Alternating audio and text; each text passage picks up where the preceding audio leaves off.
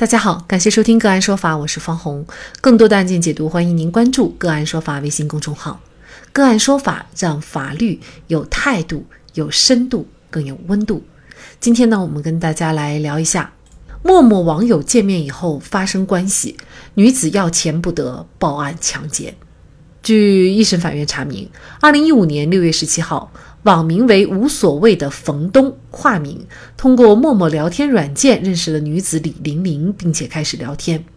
二零一五年六月十八号十点左右，冯东主动和李玲玲在陌陌上聊天，并且提出想和李玲玲见面。双方约好在长治市城区李家庄村附近见面以后，冯东就把李玲玲带到李家庄村的某小区自己家中。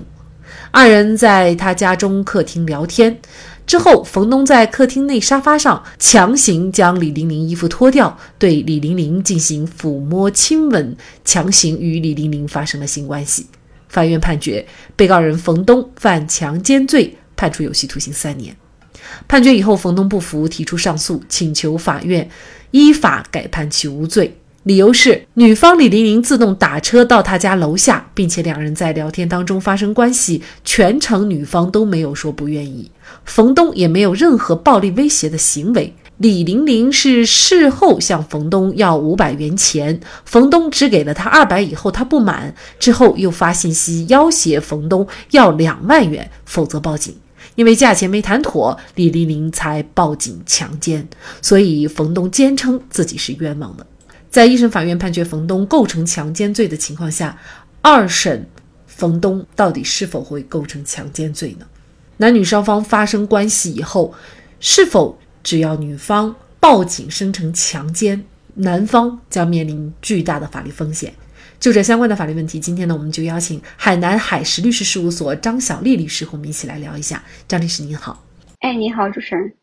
嗯，好，非常感谢张律师哈。那像这个案件判断冯东他到底构不构成强奸罪？从法律上来说，关键的点是什么呢？呃，我认为判断冯东是不是构成强奸罪呢，主要还是要先了解一下强奸罪。它的强奸罪是指违背妇女的意志，使用暴力、胁迫或者其他手段强行与妇女发生性关系，或者故意与不满十四周岁的幼女发生性关系的行为。那么结合本案来看，冯东和李玲玲二人均系成年人，而且他们都承认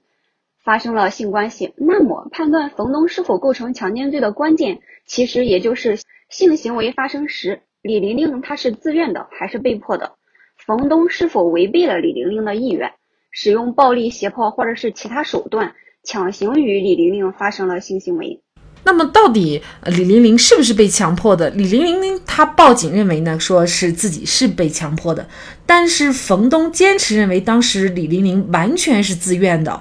那案发现场又没有其他人，所以就是各说各有理。但是作为这个侦查机关、司法机关，他一定要判断到底是不是自愿的话，要怎么来判断呢？嗯。其实上这个问题也是在强奸类型这种案件中常常遇到的问题。其实我们说李玲玲她的说法，按照法律上来说，她属于被害人的陈述；而冯东他的说法是犯罪嫌疑人、被告人的供述和辩解。其实上他们两个人的说法，按照法律上的规定来说，它也都属于证据。但是上他们两个人的说法能否成立，还是得结合其他的证据相判断。比如说，首先。我们得先考虑一下，冯东和李玲玲他们各自就是在本案中也有很多次说法，他们的说法之间前后本身是不是一致？比如说李玲玲的陈述，她在第一次在公安机关的时候，她说冯东有强吻她、抓住她的双手、把她按在沙发上等这些行为，但是在两次当庭陈述中，她说冯东没有威胁过她，也没有对她使用过暴力。那么我们可以看到。李玲玲她自己的这个陈述之间，它是有矛盾的，这就会影响对她的陈述真实性的判断。但是对冯东而言呢，冯东他自始至终都称发生性行为是李玲玲自愿的，多次提到两人是有互相亲吻、拥抱，后来发生性行为，并且他还提到了，就是他们两个人在聊天的过程中，李玲玲还主动让冯东去量她的腰围等。就是说，我们可以看到。冯东他的辩解内容其实上是从前到后是相对来说稳定的，而李玲玲的说法多少有一些不同。我们还要重视的一点就是，最重要的也就是孤证它是不能定案的，仅仅有两个人的说法还不足以去判断李玲玲她是否是自愿的，必须还要有其他的证据来与这两个人的说法相互印证，我们才能做出一个判断。比如李玲玲所说的被迫，他就还需要有其他的证据。来证明他确实是被迫的，比如冯东是不是违背了他的意愿，使用暴力胁迫或者是其他手段，致使他不能反抗，也无法反抗的情况下，才被迫与冯东发生了性行为。那么，与这样一些证据也是很难取得的，因为性行为它一般是在私密的空间发生，除非当时留有录音录像等，否则也确实有很难有其他直接的证据能够证实女方是被迫的。但事实上。就是在性行为发生的当时，李玲玲是否呼救，是否有反抗，或者是否因为反抗就是受伤啊，或者衣服有破损啊，以及事后李玲玲她对这件事情的反应，是这些情节也都会作为判断李玲玲是否是被迫的依据。而对于冯东来说的话，冯东他称李玲玲是自愿的，同样也需要有其他的证据来印证他的说法，比如说。当时的录音录像，如果有的话是最好的；如果没有的话，比如说事前事后李玲玲对这个事儿的说法，或者事后二人之间的关系等等这些情节，也都可以作为一个辅助的，就是判断的依据。那其实也就是说，从现有的这些呃证据来看，其并不能呃认定就是李玲玲是被强迫的，也有可能她是自愿的。那么在这种情况下，呃，事实上，呃，就。无法对冯东进行定罪，因为你要是定罪，你必须要有充分的证据证明啊，他是强迫的。就是根据您作为律师的经验以及现有的这些案件材料，您认为李黎明是不是自愿的呢？本案现在所有的证据来看的话，就是两个人发生性行为时，李玲玲是否是自愿的，其实上没有办法得出一个确切的结论。但事实上，我们能够得出来一个结论，就是发生性行为时是否违背了李玲玲的意愿，在案证据是无法认定的。这一点就是对于本案的定罪来讲，这是一个关键。因为要判断冯东是不是构成犯罪，他必须要看李玲玲当时的意愿。只要不能证明当时确实违背了李玲玲的意志，那么冯东他就不会构成犯罪。那么这一点上，其实上。我认为我的看法跟二审法院的话，我是比较认可二审法院他对这个案件做出的一个认定的。比如说，二审法院对这个证据他做的分析，第一点就是说，本案李玲玲的多次陈述和冯东的多次辩解，他能够相互印证，证明一个什么样的事情呢？他能够证明冯东是没有使用暴力胁迫的手段，这是李玲玲自己也认可的。然后他也能够证明，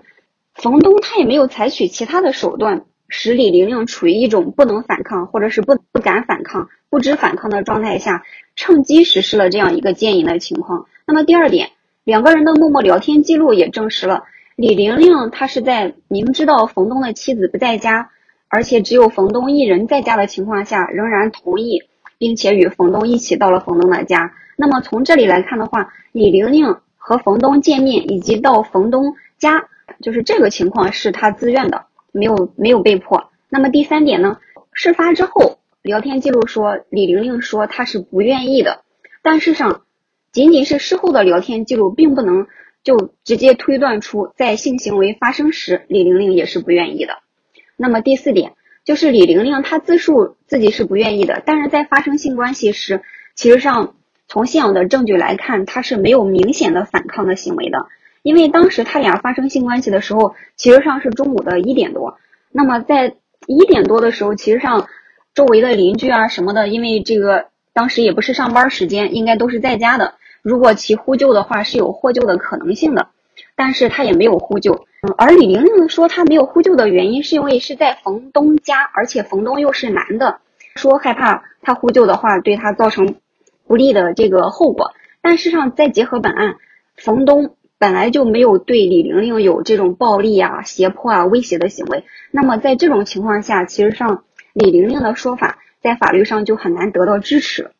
而冯东对这个事儿的说法是，李玲玲就是一直是自愿的，而且在性行为发生的时候，他还是有配合的，也是也有主动的这个行为啊。所以说，对于他是否愿意，其实上李玲玲和冯东他们双方是各执一词的。所以说，是不是违背李玲玲的意志，其实上是没有办法做出一个认定的。最终呢，二审法院其实也是以违背李玲玲的意志，根据在案证据是无法认定的。所以说，冯东构成强奸罪的证据不足为由，判处了冯东无罪。那么，其实上除了二审法院对原案的证据分析所做出的认定之外，我自己认为啊，李玲玲她在自己的陌陌聊天工具的个人动态，比如说能不能来一个懂我的人，包容我、宠我、疼我，啊，照顾我、爱好我等，或者说还有他到冯东家以后主动提出看恐怖片啊。事发后与冯东的聊天记录中，最初提到了用金钱解决，其实上就是这些事情，它也会影响到对李玲玲她的主观意愿的判断。当然，最后我还想说的是，就是法院现在最终认定的结果，它也只是基于现有的证据做出的判断，是一个法律事实。或许真实的情况，也就是当时的客观事实不是如此。但是不论是司法机关，还是说我们现在坐这儿来分析这个案件。我们也只能基于现有的证据去推测当时的情况。嗯，确实，那这个案件呢，一审法院啊，他是认为冯东他违背了妇女的意志，强行和李玲玲发生关系，所以呢，认定冯东构成了强奸罪。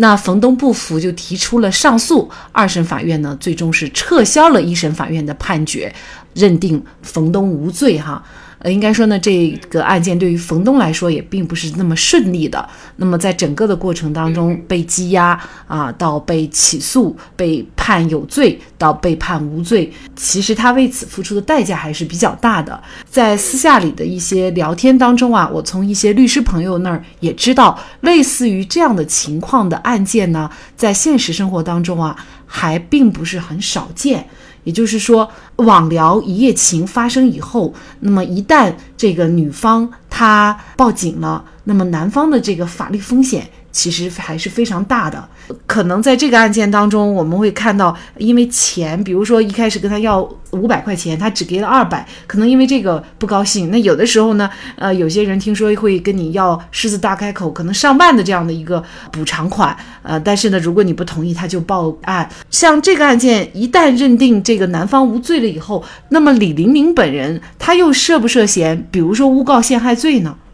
其实上，这个案件现在虽然是判决冯东无罪了，但是我认为啊，依据现有的证据，也没有办法去认定李玲玲构成诬告陷害罪。那么，首先我们要看一下什么是诬告陷害罪。依据刑法第二百四十三条的规定，诬告陷害罪呢，它是指捏造事实诬告陷害他人，意图使他人受到刑事追究情节严重的行为。那么，本案中李玲玲如果要构成诬告陷害罪，就必须要有充分。确实的证据来证明性行为发生时李玲玲是自愿的，但是其却故意做了虚假的陈述，称是被迫的，意图追究冯东的刑事责任。但是本案现在仅仅是因为证据不足，不能认定李玲玲所称的冯东系违背其意志与其发生性行为，但是却不能直接推断出李玲玲当时就是自愿的。因此上来说呢，即使冯东现在被判决无罪，他也仅仅是一个疑罪从无的无罪。而不是已经证实李玲玲是自愿情况下发生性行为的绝对无罪，因此，所以说这个案件现在也没有办法去认定李玲玲构成诬告陷害罪。如此看来，就是我们男性在对于这个性行为的时候是必须要谨慎的啊，除了道德之外，那么法律风险也是显而易见的。嗯，两个人的行为，其中有涉及到，就刚才说到的发生性行为以后，李玲玲索要钱财的这样的一个情况。那么，这个又是否属于卖淫嫖娼的行为呢？觉得依据现在的证据来看的话，也不能认定他两个人就属于卖淫嫖娼。我们首先也要了解一下什么叫做卖淫嫖娼。那么，依据公安部关于以钱财为媒介尚未发生性关系或性行为尚未给付钱财如何？定性问题的批复，这个批复中就就明确了什么叫卖淫嫖娼这么一个概念。那么卖淫嫖娼呢，它是指不特定的异性之间或同性之间以金钱财物为媒介发生性关系的行为。简单来说呢，其实上就是卖淫嫖娼，它是建立于金钱财物交易之上的性行为。那么这就要求行为的主体之间，也就是两个人之间，他在主观上必须是已经就卖淫嫖娼达成一致，双方都是明知的、认可的，用金钱财物为媒介发生性行为。那本案呢，虽然有性行为发生，但是依据现有的证据，却不能认定两人就有卖淫嫖娼的主观故意，因为从李玲玲来说呢，李玲玲称自己根本就是不愿意和冯东发生性关系的，甚至还称是被迫的。而冯东呢，他虽然称发生性关系时李玲玲是自愿的，而且事后李玲玲向其索要五百元，但是其只给了二百元。但是冯东所说的这样一个事实，李玲玲对此是否认的，而且也没有其他证据能够佐证。况且就是说，我们说真是如果真是存在给钱的这样一个行为，我们也需要进一步再去分析给的这个钱，它到底是一个嫖资还是民法上的一个赠与。因此呢。就是结合现有的证据来看的话，确实是无法认定李玲玲和冯东之间的性行为就是仅仅就是因为金钱和财物而发生，两个人的行为也不能因此认定为是卖淫嫖娼。古人云：“色字头上一把刀，石榴裙下命难逃。”老祖宗通过这句俗语，不仅要劝诫大家修身养性，更是劝诫世人不要沉迷于色，以免最后丢了性命。好，在这里再一次感谢海南海事律师事务所张海丽律师。那更多的案件解读，欢迎大家关注我们“个案说法”的微信公众号。另外，您有一些法律问题需要咨询，都欢迎您添加幺五九七四八二七四六七这部手机号的微信号向我们进行咨询，我们会将您的问题转给我们专业资深的律师进行解答。好，感谢您的收听，我们下期节目再见。